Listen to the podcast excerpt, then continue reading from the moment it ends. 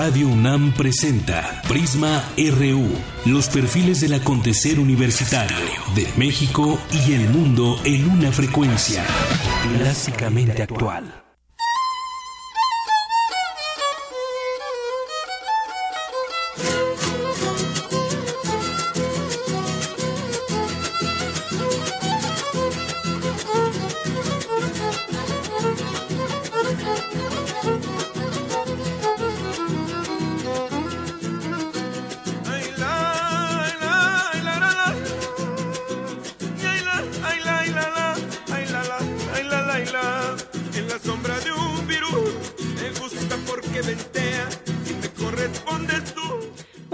Tardes. Gracias por sintonizarnos aquí en Prisma RU de Radio UNAM por el 96.1 de FM. Mi nombre es Deyanira Morán y le enviamos un cordial saludo a todo el equipo que estamos trabajando para usted en esta tarde.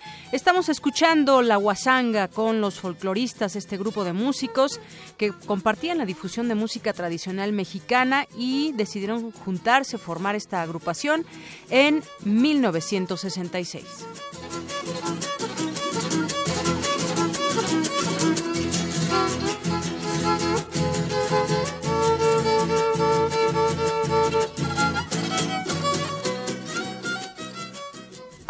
Portada RU. Y arrancamos con nuestros temas universitarios. Integrantes de la Facultad de Ciencias de la UNAM y del Instituto Nacional de Ciencias Médicas y Nutrición Salvador Subirán desarrollaron el primer algoritmo que permite hacer recomendaciones y armar cadenas de donación. Esto luego de que la mitad de los pacientes en espera de un riñón no pueden recibir el órgano porque es incompatible. Habla Javier García, colaborador del proyecto.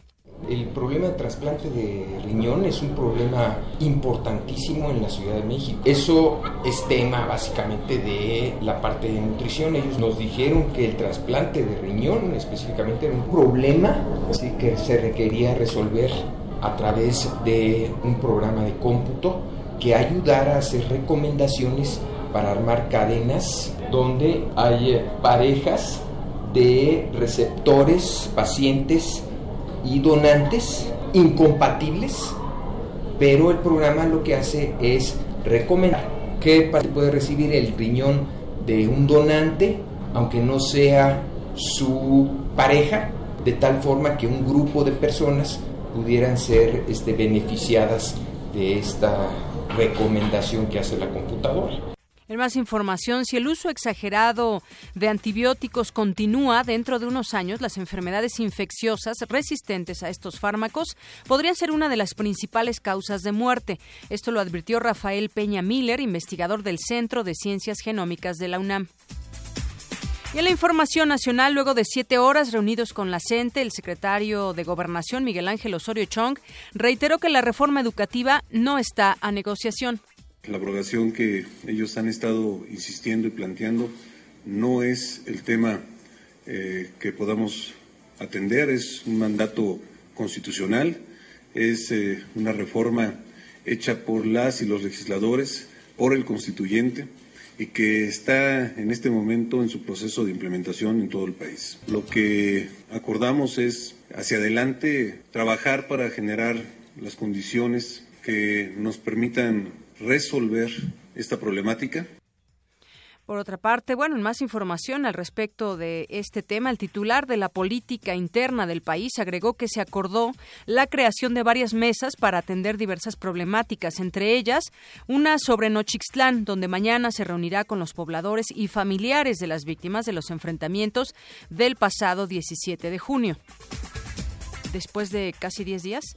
Por su parte, Adelfo Gómez, líder de la sección 7 de Chiapas, dijo que no hubo avances significativos, sin embargo aseguró que seguirán construyendo las rutas entre ambas partes y aseguró que las movilizaciones del magisterio continuarán. Cada quien mantiene eh, sus propias decisiones. En ese sentido, nuestras movilizaciones todavía no, no, este, no sufren modificación alguna. Nuestro plan de acción continúa.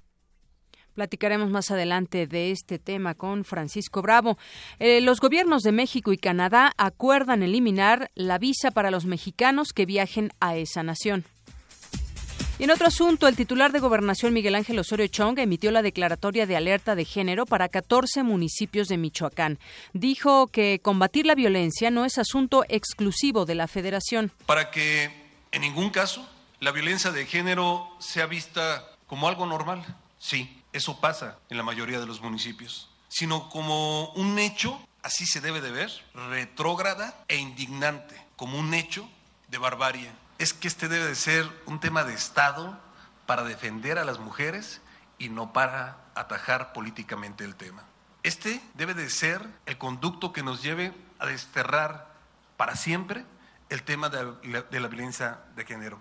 Si evitamos su politización, ténganlo por seguro. Vamos a resolverlo de raíz y para siempre.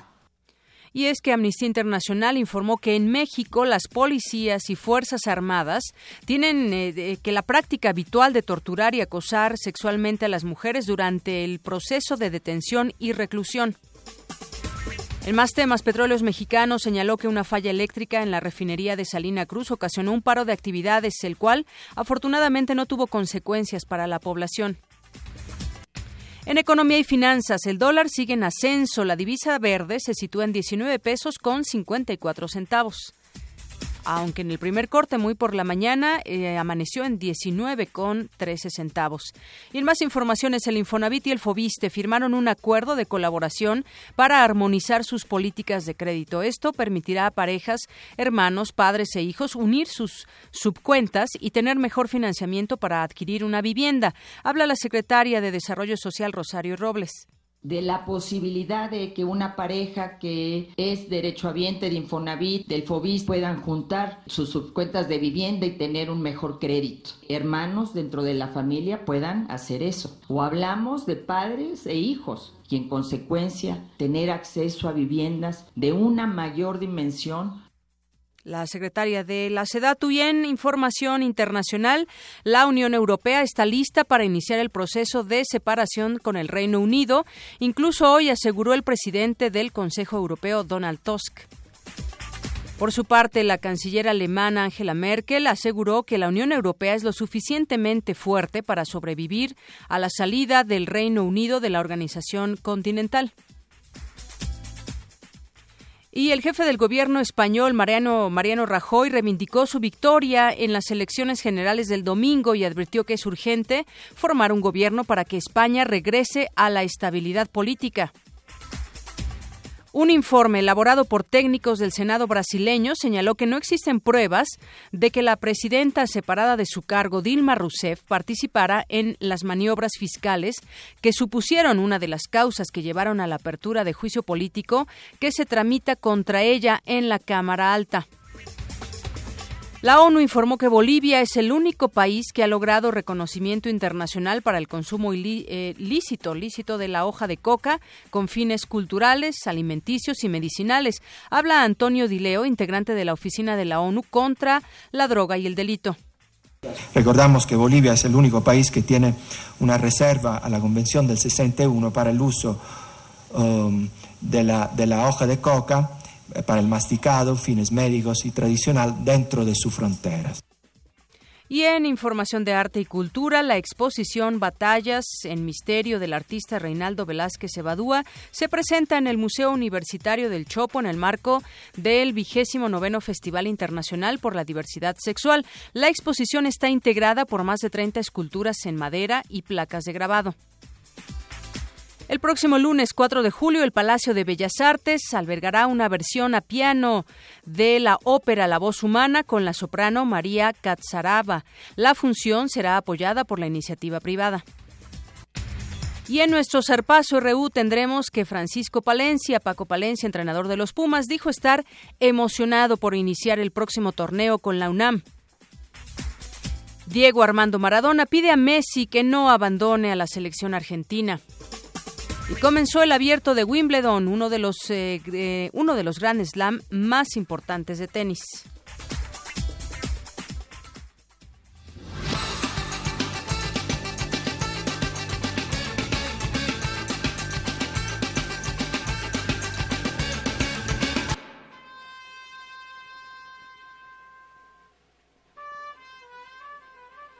Eso no va a resolver nada. Eso es de cada uno como, como persona, como profesionista. Este, los maestros deben de preocuparse por lo que verdaderamente ellos decidieron, ¿no? Que es este educar a los niños. Pero también ahí es culpa del, del gobierno, ¿no? Si no invierte en la educación como debiera de invertir. No creo, porque ya tienen meses o años que, que, este, que han estado con ese conflicto y ni las autoridades ni, ni los maestros se han quedado puestos de acuerdo, por eso están los problemas en, en Oaxaca, en, en los estados del sur. No sé si va a resolver el conflicto, pero yo estoy a favor de, de los profesores, no a favor de los profesores como están actuando en este momento, pero la mayoría de mi familia es del magisterio y este ellos viven en Oaxaca y las cosas están muy feas ahí para ellos, para toda la población. Eh, no creo que se llegue a nada, yo creo que más bien nada más los van a tener ahí para tratar de calmarlos un poco, pero no creo que haga nada de cambios el gobierno. Yo pienso que solamente como que tapa el ojo al macho, simples eh, pláticas que no llevan a ninguna, ningún acuerdo eh, concreto. Siempre y cuando haya voluntad de ambas partes, yo creo que sí. Primero definir si es una reforma educativa o si es una reforma laboral, que las dos cosas al mismo tiempo no se pueden resolver. Podría ser una de las soluciones que se planteen ahí, siempre y cuando convengan a ambas partes, tanto a la CENTE, a la coordinadora, como también a todos los ciudadanos que vivimos acá en el Distrito Federal.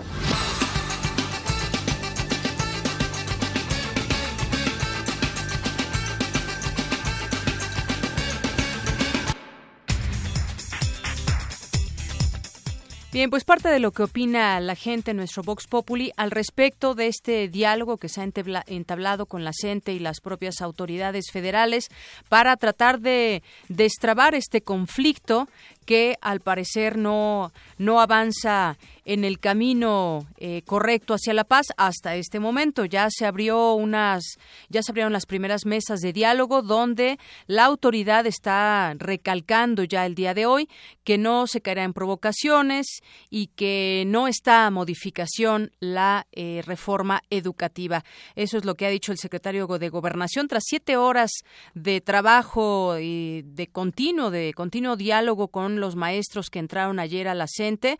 El secretario de Gobernación informó que tras estas horas de diálogo con la CENTE no pudieron llegar a los acuerdos para destensar el conflicto, distensar el conflicto magisterial en Oaxaca y Chiapas. Sin embargo, dijo que se avanzó en generar condiciones para resolverlo. En un mensaje a los medios, ahí en la Secretaría de Gobernación, llamó a la corresponsabilidad para que haya las condiciones de estabilidad y de tranquilidad en las regiones que hoy sufren serias problemáticas como los bloqueos al tránsito y al paso de los suministros de insumos para la población de Chiapas y Oaxaca, pero sobre todo de que miles de niños estén en riesgo de no completar su ciclo escolar. Esa es la parte, digamos, oficial que nos señalan que eh, están abiertos al diálogo, pero que sin embargo eh, todavía no se distensa este conflicto. Pero de la otra de la otra parte, vamos a entrevistar a Francisco Bravo, quien es integrante de la dirección política de la CENTE. Francisco Bravo, te saludo con mucho gusto. Muy buenas tardes.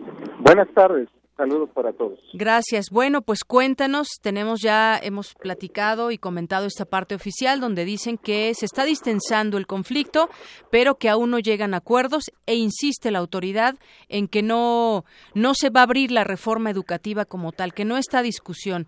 Eh, ¿Qué fue lo que tú nos, lo que platicaron en estas siete horas? ¿Qué nos puedes decir en resumen, Francisco? Sí, mira, eh, efectivamente no hubo ningún tipo de acuerdo puesto que la autoridad sigue manteniendo, digamos que este cerrado margen donde dice que toda modificación tiene que ser en el marco de la ley. Y en ese sentido, bueno, es lo mismo que había estado ofreciendo Aurelio Nuño desde tiempo atrás, en el sentido de decir, este, bueno, acepten la reforma y ya luego nos ponemos a platicar. En otras palabras y en otras circunstancias, pero es exactamente lo mismo. Es decir, no se está poniendo a discusión la reforma educativa y es exactamente lo que nosotros pedimos. Es decir, que una reforma tan lesiva que ha causado tantos problemas, eh, que no tiene un modelo educativo, que ha traído consecuencias como los presos, los muertos, las órdenes de aprehensión, los despedidos, tiene que someterse necesariamente a un escrutinio de los maestros y en general de la sociedad. Y entonces, pues ciertamente las posiciones estamos encontradas porque nosotros decimos que no es posible que, que, discutamos dentro del marco de la ley, este, de la reforma educativa, quiero decir. Entonces, pues, no hay posibilidades de, de intervenir en ella, y ya todo está dicho. ¿Qué viene entonces, eh, Francisco, si están cerrados a este tema de discutir la reforma educativa y ustedes dicen ese es nuestro principal punto a discutir? ¿Qué, viene entonces? ¿Que continúen eh, los bloqueos, que continúe la postura de la gente como hasta ahora? Ya decía el propio Ejecutivo que pues hace un llamado a ustedes, a la gente, a no afectar con, con protestas la vida de las comunidades. ¿Qué viene entonces? Mira, pues por de pronto el plan de acción que se acordó desde el sábado en la Asamblea Nacional está acordado y eh, el día jueves, por ejemplo, pues haremos nuevamente una marcha aquí en la Ciudad de México de El Ángel al lugar por confirmar, pero ahí nos vamos a concentrar a las cuatro de la tarde. Y en los estados, pues bueno, las asambleas estatales definió su propio plan de acción. Entonces, esto hasta el momento no sufre modificación. Eh, y también te informo que hoy por la tarde eh, vamos a tener una asamblea eh, de direcciones políticas de todo el país y vamos a discutir cuáles son los pasos a seguir. nosotros queremos, digamos, que movernos dentro de esta perspectiva que efectivamente se acordó con el secretario de Gobernación, que es, no hemos alcanzado acuerdos, pero tampoco nos cerramos a alcanzarlos. Y en ese sentido, pues vamos a estar eh, pendientes y trabajando para que en los próximos días se pueda efectivamente dar una nueva reunión en otras circunstancias. Eh, yo creo que en el caso de nosotros seguimos reiterando que lo que está en discusión es la reforma educativa, porque si nos vamos a este aspecto de solamente tocar las consecuencias o los daños que ha causado la reforma educativa, pues sencillamente no estamos eh, arribando al punto central, fundamental, que nosotros a lo largo ya de tres años hemos demandado. Entonces, bueno, entre ustedes hay acuerdo en que el jueves vaya a haber una, una marcha aquí en la Ciudad de México. Continúan con sus asambleas estatales y por lo pronto pues se distensó digamos el conflicto pero no hay algún acuerdo en lo que refiere a entablar pláticas con respecto a la reforma educativa y tampoco sabemos si en este momento bueno en ese momento el gobierno dice que no se va a abrir. La SEP por una parte está desdibujada completamente es así lo que lo, lo que vemos y entonces queda todavía en una interrogante hacia dónde va este este conflicto o la solución del conflicto Sí, mira, bueno, queremos, efectivamente coincidimos contigo en que la CEP está desdibujada, sin embargo, sigue aportando elementos que no ayudan. Sigue diciendo Aurelio Nuño que la reforma va, es decir, es el mismo discurso que ha mantenido durante todos estos meses, que a final de cuentas provocó esta, esta situación que hoy tenemos ya los lamentables hechos que han ocurrido, eh, incluyendo desde luego el caso de planes.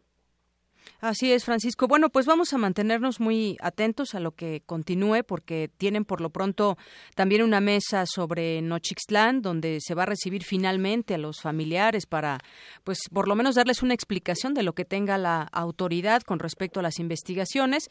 Eso por una parte, que es también eh, una parte importante de lo que fue este conflicto de la gente en esta parte específica de Oaxaca.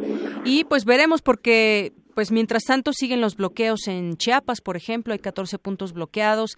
Empiezan también aquellas voces que dicen que no están llegando los insumos a estas regiones y entonces la gente puede tener un cierto malestar con, con la gente. ¿O cómo lo ven ustedes?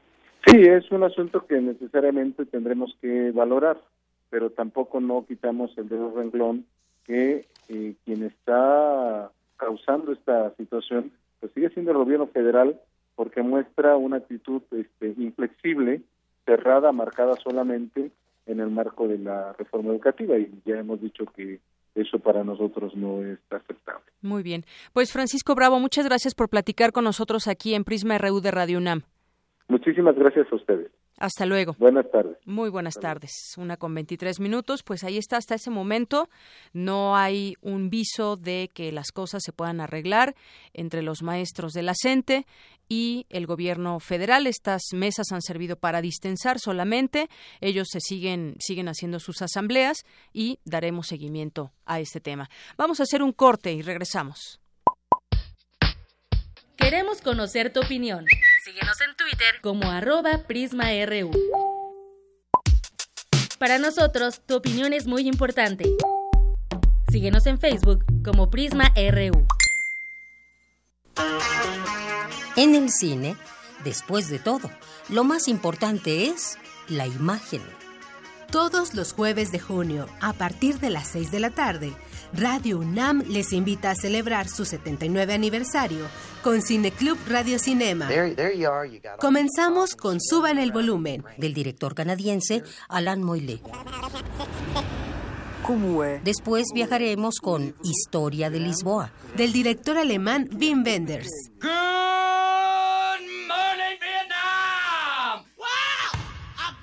Y Buenos días Vietnam, del director norteamericano Barry Levinson todos los jueves de junio a partir de las 6 de la tarde. La magia del cine en Cineclub Radio Cinema. Sala Julián Carrillo de Radio UNAM. Adolfo Prieto 133 en la Colonia del Valle. Entrada libre. Radio UNAM. 79 aniversario. Hola, soy Eduardo Sacheri y estoy en descargacultura.unam. Visita descargacultura.unam y escucha lo nuevo que tenemos para ti. Novedades. Flora, Serafina y el escritor. En voz de Josefina Estrada. Pero púrate, ¿no ves que el viejo está en su cuarto? Vaya a querer el teléfono. Te recomendamos. Escucha el audio El matrimonio del cielo y el infierno de William Blake. Rintra ruge y sacude sus fuegos en el aire opresor. Nubes hambrientas oscilan sobre el abismo. Estrenos. Y ya puedes disfrutar gratis del curso completo de Sara Sefcovic. Mujeres que escriben. Si como vimos, primero se hostigó a las escritoras como a Sor Juana, se las ignoró como a Rosario Castellanos, se las acusó de frívolas y bajas calorías como a las mexicanas de mediados de los años 80. Hoy estamos totalmente otro momento. Todo esto y más a solo un clic. Visita www.descargacultura.unam.mx. Es cultura. Es gratis. Es para todos. Es para llevar. Es de la UNAM.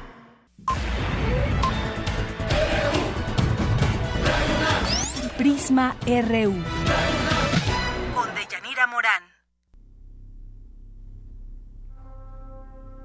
En 1983, el doctor en física por la Universidad de Wisconsin-Madison, Pepe Franco, se incorporó al Instituto de Astronomía de la UNAM como investigador.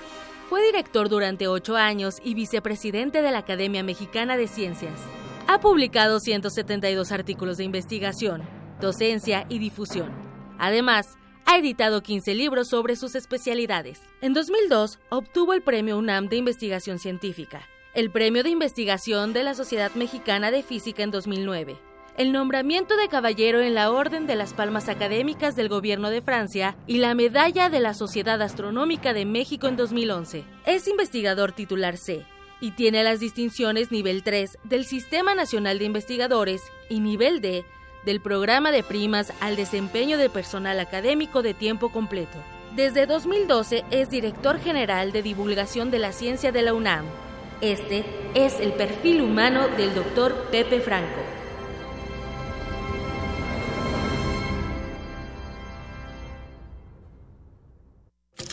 Perfil RU. Me da mucho gusto recibir en esta sección de perfil humano, aquí en Prisma RU de Radio UNAM, a Pepe Franco. Usted lo conoce, sobre todo ahorita que lo escuche hablar, seguramente van, van a reconocer su voz. Él es divulgador de la ciencia, actualmente es director general de divulgación de la ciencia, justamente. Bienvenido, Pepe. Deyanira, un placer estar contigo.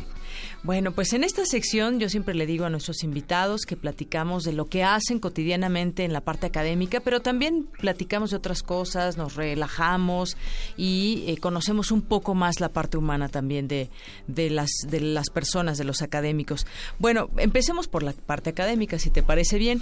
¿Qué haces desde la Dirección General de Divulgación de la Ciencia? Pues mira, la Dirección General de Divulgación de la Ciencia yo creo que es eh, una dependencia que tiene nuestra universidad que yo la catalogaría como una dependencia única por toda una serie de, factores.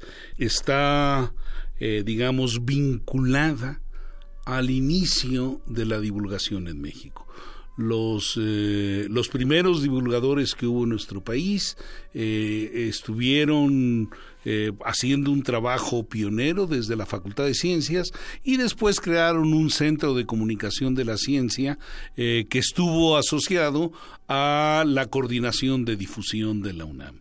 Paralelamente, bueno, no paralelamente, posterior a que se hizo el, Centro de Comunicación de la Ciencia de la UNAM, se hizo eh, pues este proyecto maravilloso, espectacular, que es el Museo de Ciencias Universum. Entonces, como puedes ver, tenemos este, pues este abanico muy, muy amplio que va desde docencia, formación eh, de, grupos humanos en, en, estas áreas de comunicación de la ciencia, eh, medios eh, tanto escritos como electrónicos, televisión, radio, redes sociales y pues están los museos que son pues este escaparates muy muy importantes para la divulgación de la ciencia. Entonces, el trabajo es un trabajo padrísimo. Eh, Pepe Franco no es todo ciencia, también es música. Por ahí sé que tienes un grupo de rock. Cuéntame un poco cómo combinas esto que, eh, tú escribes las canciones o, interpretas o cómo. No, bueno, estás, estás suponiendo que tengo habilidades más allá de las que tengo. Eh, no, pues sí, digo, la música me ha gustado desde que era, desde que era pequeño y, y yo aprendí a tocar guitarra pues de manera autodidacta, nunca, nunca tuve estudios formales y pues es muy limitado lo que puede hacer un autodidacta y el bueno pero con el gusto y todo pues ya puedes sacar me imagino varias. Ya puedes armar un reventón sí pero bueno pues este uno uno este qué sé yo para mí es un hobby me encanta la música me encanta pues me encanta toda la música la música clásica me gusta el jazz me encanta pero pues tengo limitaciones muy grandes, jamás podré tocar música clásica ni jazz, entonces me conformo con tocar rock and roll y blues, que es bastante bastante más elemental. Pero tienes tu grupo. tenemos un grupo, sí, que se llama Carbono 14. He tenido varios grupos a lo largo de los años, eh, pues no es nada, no es nada formal, es un grupo, es un grupo que lo que hace es tocar covers, porque todos nos dedicamos a alguna otra cosa. Pero si te presentas en algún sitio y todo. Eh, pues nada, nada, este, nada formal. Nos presentamos en donde, en donde se descuidan y nos invitan y, claro que lo hacemos con muchísimo. Ah, es bueno saberlo. Tal vez alguien que te escuche quiera. No, bueno, hemos tocado en la Casa del Lago, por ejemplo. Ah, hemos tocado en, en algunos festivales de, de, ciencia y arte, estuvimos en Ensenada, en, en, el Festival del Conocimiento, qué sé yo, o sea, el, el, grupo se presenta de vez en cuando, pero como todos trabajamos en otras cosas, pues no, no podemos hacer música de manera más, más seria, de manera profesional. Entonces, pues de repente un toquín, lo hacemos con mucho gusto. El grupo gusta, pues bueno, pues cada uno anda en lo suyo. ¿Tienes algún, algún toquín en puerta? Eh, bueno, teníamos uno que probablemente no se va a poder hacer. Íbamos a tocar en septiembre en un festival del conocimiento. Oye, pero nos avisas para un día anunciarlo aquí en Prisma RU y que la gente te vaya a ver y nosotros te vayamos a ver. Yo la verdad no te he visto todavía, me gustaría. Bueno, pues espero que no te decepciones. claro que no. Claro que no. Si, si eres igual de bueno para como divulgas la ciencia, pues yo creo que no me voy a aburrir. No, bueno, soy... Es diferente, ¿no? es, diferente. Es, otra cosa, digo, le echamos muchos kilos. Es más de feeling, ¿no? Me imagino sí, le este echamos tema de los la kilos. música. La verdad es que el grupo suena bien porque pues eh, hay muchísima calidad, es muy talentoso cada uno de los No, integrantes yo siempre he dicho grupo. que mientras te guste, lo hagas con, con, Con gusto, con corazón, con pasión, exacto. algo le transmites a la gente. Así Entonces, es. yo creo que tú... La gente se prende, sí, sí, eso sí, la gente se prende y, y a veces nos piden otra y, y bueno, pues nunca vamos a dejar de ser un, un grupo de covers, pero pues nosotros estamos felices porque lo hacemos para divertirnos nosotros. ¿Y ¿eh? como, ah, como qué covers? A ver, dime unas dos unas canciones. dos tres piezas Sí. no pues mira digamos este eh, una una viejita este Coochie Man no sé si la conoces es una pieza de, Sí. de blues bastante bastante tradicional y pues nos gustan pues, pues muchos géneros y tocamos una de, de Nirvana por ejemplo que nos, nos sale mal porque no somos tan chavos pero bueno este y, y- y- y tocamos un poquito un poquito de todo ¿no? Bien, pues la segunda parte de la entrevista con Pepe Franco la escucharemos el próximo jueves, porque ahí nos va a platicar que le gusta el vino y otras cosas más para hacer el fin de semana, por ejemplo. Así que no se pierda la segunda parte de Pepe Franco. Y bueno, pues mientras tanto, nos vamos. Campus RU. Nos vamos a Campus RU y bueno, vamos a escuchar esta información que preparó mi compañera Virginia Sánchez porque la bacteria de la bacteria Wolbachia, recientes estudios han encontrado que esta bacteria que vive en algunos animales e insectos puede combatir el dengue, el chikungunya y el paludismo. Por la carencia de vacunas o medicamentos, enfermedades como el dengue, chikungunya, zika y paludismo han incrementado sobre todo en zonas tropicales y subtropicales del país. En México, durante los dos últimos años se han registrado más de 3.000 casos de dengue, más de 2.000 de chikungunya y 34 de zika. Para malaria o paludismo, más de 400. Sin embargo, recientes estudios han encontrado que la bacteria Wolbachia, que vive en animales invertebrados e insectos, puede combatir esos padecimientos. El doctor Rodolfo García Contreras, de la Facultad de Medicina de la UNAM, detalla las propiedades de la Wolbachia. Eh, Algunas de sus aplicaciones posibles son limitar la propagación de infecciones que se propaguen por vectores, es decir, por ejemplo, por mosquitos. Es muy interesante que las bacterias del género Wolbachia, al infectar a los mosquitos, muchas veces impiden la replicación de diversos tipos de virus, ¿no? particularmente de virus de RNA, como son el virus del dengue, del Zika y del chikungunya. Entonces, mosquitos infectados con esta bacteria, cuando encuentran el virus, cuando el virus se introduce en su sistema, no se puede replicar y entonces son inmunes, ¿no? adquieren una inmunidad ante los virus. Además, también se ha visto que no solamente contra virus proveen una inmunidad, sino que también contra parásitos, como por ejemplo los que producen la malaria, como los plasmodium, y entonces también para esto podría servir. Hay algunos estudios de campo que demuestran su efectividad. El análisis se complicó al tratar de encontrar las condiciones adecuadas para que la bacteria infectara a los mosquitos, como los del género Aede. El especialista habla sobre este procedimiento. Una vez acostumbrando a las Wolbachias en líneas celulares provenientes de mosquitos y después infectando los huevecillos, se podían replicar de una manera muy exitosa y se podían propagar en las poblaciones. Y ha habido estudios de campo donde se demuestra que con la introducción de unos pocos moscos hembra infectados con Wolbachia, en poco tiempo una gran parte de la población de los moscos nativos ya llevan a la bacteria. ¿no? Adicionalmente también se puede usar como una herramienta de biocontrol, ¿no? es decir, se pueden utilizar mosquitos macho infectados con Wolbachia porque estos son estériles y cuando una hembra sana se encuentra con un mosquito enfermo y le transmite Wolbachia, no puede tener descendencia fértil. Entonces también se sabe que puede ser una herramienta útil para disminuir la población de los vectores. Hasta el momento, los estudios de campo sobre la aplicación de esta bacteria se han realizado sobre todo en Brasil. Sin embargo, se espera que muy pronto se comiencen a desarrollar en México. Para Radio UNAM, Virginia Sánchez.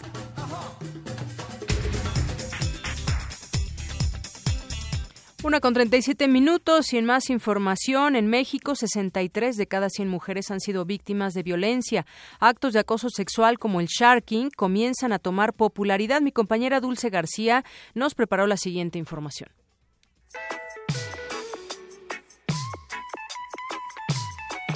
Hace aproximadamente 10 años, Japón vio nacer una lamentable modalidad de acoso sexual hacia las mujeres que transitan por las calles. Se trata del sharking, llamada así por la analogía que mantiene con el acecho sigiloso de los tiburones antes de atacar a sus presas. En México, esta práctica es cada vez más común. Un hombre se acerca cautelosamente a una chica vestida con falda para bajarle su ropa íntima y después huir. Simultáneamente, alguien graba la acción para después subirla a la web. La maestra Ena Heréndira Niño Calixto, académica del programa de sexualidad humana de la Facultad de Psicología, considera que estos hechos significan un ejercicio de poder masculino hacia las mujeres. En el sentido de considerar a las mujeres cosas o tratarlas como objetos sexuales. Quiere decir que solamente se ve en la mujer la parte genital y la parte del satisfactor de una necesidad más que sexual de sentir la reafirmación en el ejercicio de poder. Claro que reafirma su identidad como hombres, porque la identidad de los hombres está basado mucho en el control de sí mismos en lo activo emocional, pero en el control de los otros a través de el sometimiento. En entrevista para Radio UNAM, la experta señaló que este fenómeno tiene que ver con una ideología porque la cultura construye códigos de convivencia. De acuerdo con el doctor René Jiménez Ornelas, coordinador de la unidad de posgrado de análisis sobre violencia social del Instituto de Investigaciones Sociales, el contexto de violencia contra las mujeres es un problema histórico y de gran dimensión. Este tipo de, de acciones en las redes sociales definitivamente está dentro del contexto social y cultural que se, ha venido registrando. No solamente es este aspecto pornográfico que tiene en las redes sociales, hay que recordar que la principal acto de violencia contra la mujer se da precisamente dentro de su hogar. Y esta es una violencia emocional, física, sexual, económica, patrimonial, y este tipo de, de ataques está precisamente contextualizado dentro de este esquema de violencia. Jiménez Ornelas destacó que es urgente atender las manifestaciones de violencia contra el sector femenino, pues de acuerdo con el INEGI, entre 2013 y 2014, diariamente fueron asesinadas siete mujeres en el país. Además, 63 de cada 100 mujeres residentes en México han experimentado al menos un acto de violencia de cualquier tipo. Ambos especialistas coinciden en que no bastan las campañas, sino que se deben analizar las condiciones económicas y sociales que han generado este tipo de fenómenos. Para Radio UNAM, Dulce García.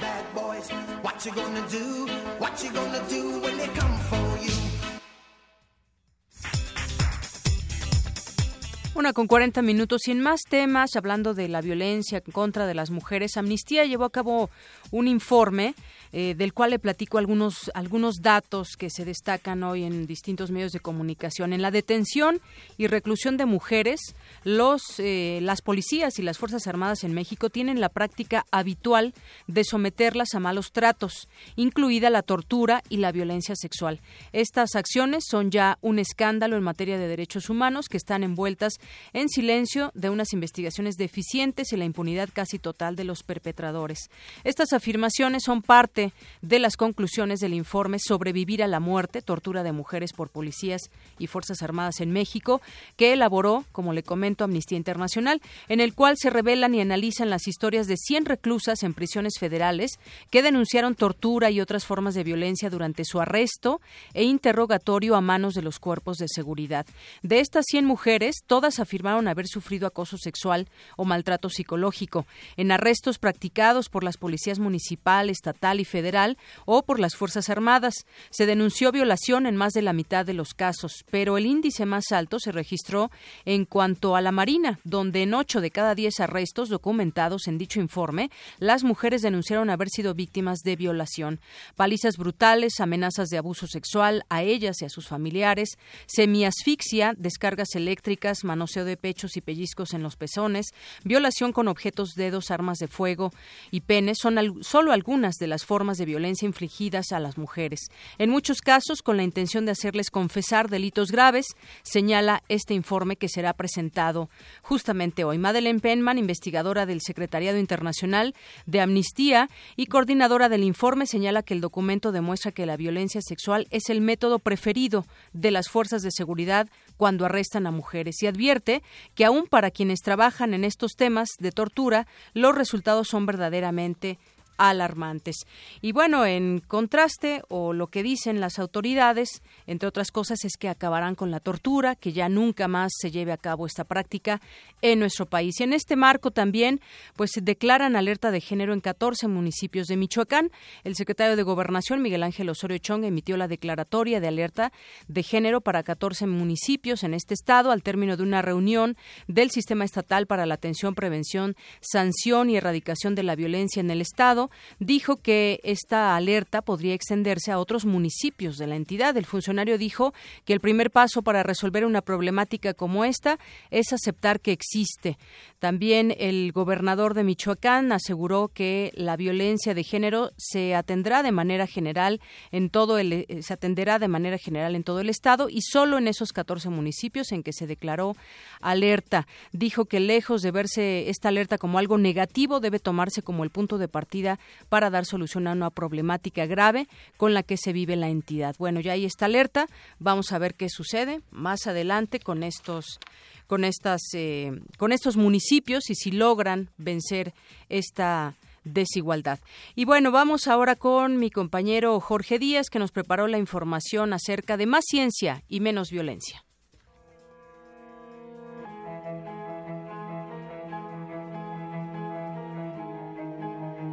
La violencia es aprendida, se puede combatir y erradicar a través de la educación. Ver televisión, sobre todo la programación de los canales privados, fomenta la agresividad.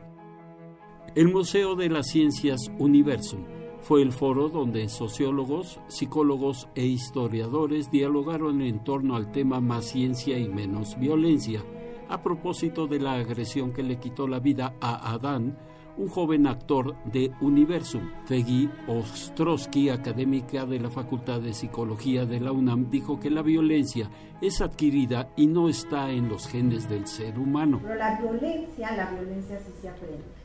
La violencia es una agresión que está hipertrofiada y que tiene la intención de causar un daño físico, psicológico en los demás. Y no todos somos violentos, hay formas de inhibir esa violencia. Eh, ella porque es socióloga, pero yo que me he dedicado, yo tratando de entender este sinsentido, desde 1994 empecé a estudiar individuos muy violentos, entonces tengo, siempre digo una clientela hiperfina, como en orejas, los narcos, la, la matavejitas, la narcosatánica. Los ponentes coincidieron en que la pobreza no está ligada a la agresión o la violencia, sino a la falta de oportunidades laborales, mala distribución de la riqueza y la necesidad de la sociedad para ser escuchada, como lo mencionó el doctor René Jiménez Ornelas, académico del Instituto de Investigaciones Sociales de la UNAM. Sin embargo, la doctora Ostrowski insistió en que la sociedad y la academia debe actuar y no dejar todo en manos del gobierno. Creo que la violencia se aprende y que todos tenemos responsabilidad de tener actitudes en contra de eso y podemos hacer algo. El gobierno, papá gobierno no va a hacer nada, ¿no? Eh, lo que hacen es hacer más cárceles y meter más gente y las cárceles son escuelas del crimen. Lo poquito humanizado que tiene se desaparece en las cárceles en los que sí las tengan. En su oportunidad, el historiador Enrique Krause señaló que la violencia ha estado presente a lo largo de la historia nacional. un país eh, violento, con fama de violencia, con mitología histórica de la violencia. Pero ha habido un incremento de violencia, eh, yo diría que en los últimos 15 eh, años, 16, que paradójicamente coincide con el cambio de régimen político. Yo siempre fui enemigo del PRI y básicamente creo que lo sigo siendo y todos los días me dan razones para seguirlo siendo. Eh, pero combatía la presidencia imperial, así le llamé. Y la combatía durante muchos decenios, en los 70s, 80s, desde el movimiento estudiantil y 90s, porque era antidemocrática. Pero yo ahora entiendo que no, además de ser antidemocrático ese sistema, era un sistema que nos incapacitó para ver el tema de la justicia. Para Radio UNAM, Jorge Díaz González. Muchas gracias a mi compañero Jorge Díaz. Y bueno, se sigue hablando del Brexit en todo el mundo y en México. ¿Cuál va a ser su impacto en nuestro país? Mi compañero Abraham Menchaca nos preparó esta información. Adelante, Abraham, buenas tardes. ¿Qué tal, Deyanira? Buenas tardes. Así es. La salida de Gran Bretaña de la Unión Europea implicará un cambio en la economía a nivel global. En México, el gobierno federal respondió de inmediato con un ajuste al gasto público de 32 mil millones de, de pesos, bajo el argumento de evitar una mayor devaluación y especulación en el tipo de cambio. 17 dependencias y organismos del gobierno federal deberán recortar su gasto. Las secretarías de Educación y Salud, prioritarias por los programas sociales, serán las más afectadas con 6.500 millones de pesos cada una, lo que significa el 41% del recorte anunciado. El efecto del Brexit mantiene el peso a la baja. Ayer el dólar se cotizó en 19 pesos con 48 centavos y el índice de precios y cotizaciones de la Bolsa Mexicana de Valores cayó 1.35%. Para el doctor José Luis Martínez Marca, académico de la Facultad de Estudios Superiores Aragón, los efectos de la decisión de los británicos provocará que México crezca menos lo que resta de 2016 y 2017 en frente a esta situación, evidentemente que las acciones más importantes es por el lado del Banco de México mantener la restricción monetaria, la estabilidad de tasas de interés para evitar este mayores fluctuaciones y por el lado del gasto público, evidentemente y evitar presiones que pudieran trasladar los movimientos de tipo de cambio hacia, los precios fue el de ejecutar una reducción por arriba de los 30 mil millones de pesos eh, del gasto público para de esa forma estabilizar las finanzas públicas y evitar mayores presiones posteriores en términos de precios en la economía mexicana. Y eh, evidentemente que todo ello viene a pues, reducir la expectativa de crecimiento que se tenía de 2.4, 2.5% para el presente año y, y reducir también la expectativa para el próximo año de 2017. Y en esa medida, evidentemente que habrá que eh, esperar un presupuesto más austero para el próximo año el presidente Enrique Peña Nieto dijo que el impacto en nuestro país será moderado. Indicó que se han tomado medidas de carácter preventivo, ya que el tema genera volatilidad financiera, sobre todo, indicó, en las economías emergentes como es el caso de México. ¿Esto qué significa entonces? Que va a tener un impacto directo sobre el dólar. El dólar, de hecho, en la actualidad está revaluándose respecto incluso de la libra esterlina, respecto de, del euro, y de hecho la libra esterlina ha caído en sus niveles más bajos después de más de 30 años. ¿Esto qué, viene a hacer? Que definitivamente los flujos de capitales y demás cosas, dada la inestabilidad que se presenta y el menor crecimiento que, se espera del Reino Unido, va a debilitar evidentemente eh, su moneda. Esto, por el lado financiero, va a impactar el fortalecimiento del dólar y esto ha hecho que para nosotros directamente pues veamos cotizaciones por arriba de los 19 pesos después de los resultados que, vimos del Brexit eh, la semana pasada, del referéndum, y por ese lado eh, viene la inestabilidad financiera. Entonces, básicamente los efectos negativos para nosotros vienen por el lado del fortalecimiento del dólar y el debilitamiento de nuestra moneda. La Junta de Gobierno del Banco de México se reúne el próximo jueves se prevé un incremento en la tasa de interés de referencia como medida ante la volatilidad financiera mundial. Deyanira, el reporte que tenemos. Muchas gracias, Abraham. Buenas tardes. Muy buenas tardes. Bueno, y en más información, una nota buena, pues es que Infonavit, el Infonavit y el Fobiste firmaron un convenio de colaboración para que los trabajadores junten sus subcuentas de vivienda y obtengan un crédito superior en beneficio de quienes laboran en los apartados A del sector privado y B del público a fin de que puedan unir sus recursos con sus cónyuges, hermanos padres e hijos. También una sola persona que ha laborado o lo hace en los dos sectores. La firma del convenio se realizó en Tecámac, Estado de México. Y bueno, pues ahí se dio esta, esta buena noticia para quienes tengan Fobiste o Infonavit. Global RU. Una con 51 minutos y siguiendo con el tema del Brexit, pero a nivel internacional, los, jefes de Estado y de Gobierno de la Unión Europea comenzaron una cumbre en la que esperan escuchar del primer ministro británico David Cameron claridad en sus planes tras el referendo en el que una mayoría de británicos votó porque su país abandone el club comunitario. Los líderes de la Unión Europea se han mostrado mayoritariamente partidarios de que el Reino Unido active cuanto antes el artículo 50 del Tratado de Lisboa para iniciar el proceso de divorcio, por decirlo de alguna manera, aunque no esperan que Cameron dé hoy ese paso.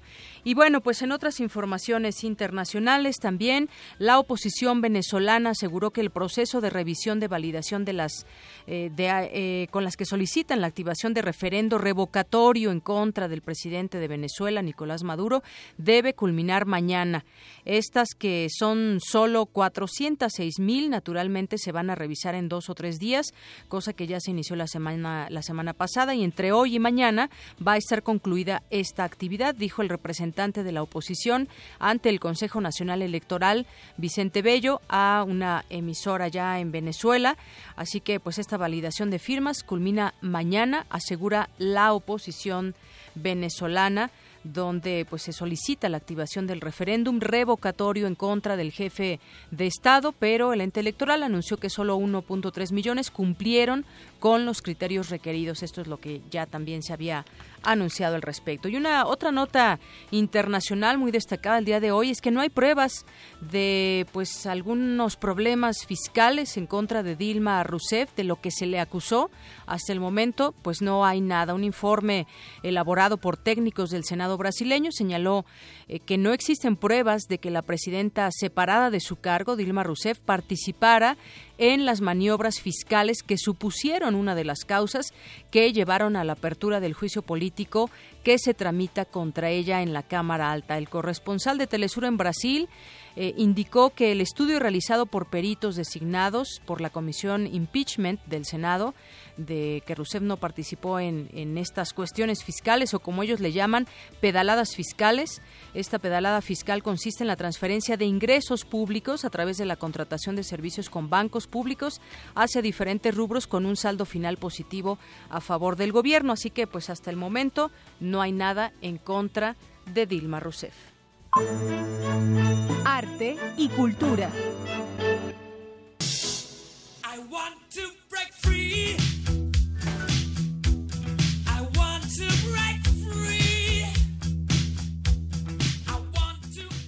Una con 54 minutos y bueno, batallas en el misterio esta es una exposición del artista Reinaldo Velázquez Evadúa, integrada por más de 30 esculturas en madera y una amplia selección de placas de grabado. Algunas de ellas se exhiben por primera vez. El trabajo del autor destaca por el alto grado de detalle y destreza, en el cual talla en diferentes tipos de madera figuras inspiradas en la anatomía y el movimiento del cuerpo masculino. A manera de recorrido metafórico sobre diversos estados y etapas del ciclo de vida humano, la muestra explora los impulsos creativos e intelectivos de Reinaldo Velázquez. Y bueno, en otra información también de cultura, una producción privada refresca la oferta operística en el Palacio de Bellas Artes, La Voz Humana, La Voix Humaine en francés, así se titula. Y bueno, pues la única función de esta propuesta del magnífico Entertainment y Coproductions será el próximo, el próximo lunes a las 8 de la noche. Bellas Artes, que presta los servicios como recinto teatral, se quedará con el 20% de la taquilla y Sodi y Olmedo, quienes con la voz humana de Francis Poulenc incursionan en la producción operística, asumen el riesgo de toda esta producción de casi 500 mil pesos. Zarpazo RU. Y nos vamos ahora con los deportes. Ya está listo mi compañero Eric Morales. Adelante, Eric. ¿Qué tal, Deyanira? Esta es la información deportiva. El equipo femenil de gimnasia artística de la UNAM ganó 19 medallas en el Campeonato Regional 2016 de la especialidad, que se realizó en la Ciudad de México. El conjunto auriazul consiguió 6 oros, 4 platas y 9 bronces. Francisco Palencia, director técnico de los Pumas de la UNAM, aseguró que el apoyo de la afición universitaria será fundamental para obtener un resultado positivo en la primera jornada del torneo de apertura 2016 de la Liga MX. El encuentro será contra las Chivas del Guadalajara y se llevará a cabo el domingo 17 de julio en el Estadio Olímpico Universitario. Esperamos que el del partido también la gente nos, nos acompañe. De hecho, va a haber una preventa de boletos para los alumnos y exalumnos el lunes, martes y miércoles y que se metan a, a las redes sociales para que de alguna manera puedan adquirir los boletos porque luego llega el día del partido y que no hay boletos y que no sé qué, no sé cuántos. Aprovecho para que también por sus medios comunicarles y que no les, no les agarre las pies y que se les junte la ropa y que luego ya no sepan dónde conseguir los boletos. El exjugador Diego Armando Maradona pidió a Leonel Messi no abandonar a la selección argentina de fútbol. El astro aseguró que existen posibilidades de que el combinado albiceleste gane el Mundial de Rusia 2018. Francisco Dorneles, gobernador de Río de Janeiro, advirtió que los Juegos Olímpicos de agosto en esa ciudad podrían fracasar si la crisis económica por la que atraviesa Brasil persiste. Jason Day, rankeado como el golfista número uno, informó que no asistirá a los Juegos Olímpicos por temor al virus del Zika. Cabe destacar que el golf será por primera vez una disciplina olímpica.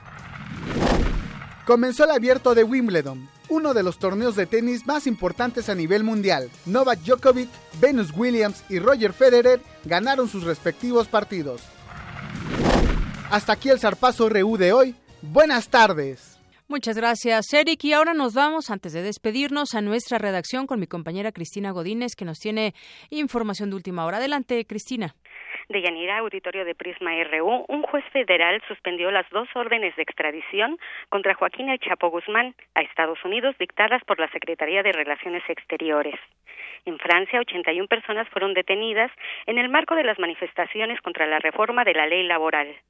El dólar libre se compra en 18 pesos con 48 centavos y se vende en 19 pesos con 23 centavos. De Yanira, hasta aquí el reporte. Buenas tardes. Muy buenas tardes. Hasta luego. Una con 58, ya casi nos vamos, pero le agradecemos a todas las personas que nos hacen llegar sus mensajes a través de Twitter, a través de Facebook. Ahí está muy pendiente mi compañera Tamara Quirós y nos manda algunos saludos. Aquí tengo algunos saludos que nos envían por Twitter. Juan Antonio Vázquez nos está escuchando. Muchos saludos, Juan Antonio. El ingeniero Gerardo Acevedo nos escucha por internet. Saludos, ingeniero. Miguel Delgado nos escucha desde Panamá. Tiene un programa que se llama Prisma, no Prisma Reu, Prisma solamente. Te mandamos muchos saludos Miguel Delgado hasta Panamá y a todas las personas que nos estén sintonizando a través de internet en www.radiounam.unam.mx y a través del 96.1 de FM y también a través de esta aplicación de teléfono que se llama Tunin. Muchos saludos a todas las personas que diariamente nos acompañan. Yo soy Deyanira Morán y en nombre de todo este gran, gran equipo de Prisma RU le deseo que tenga muy buena tarde y nos escuchamos mañana en punto de la una.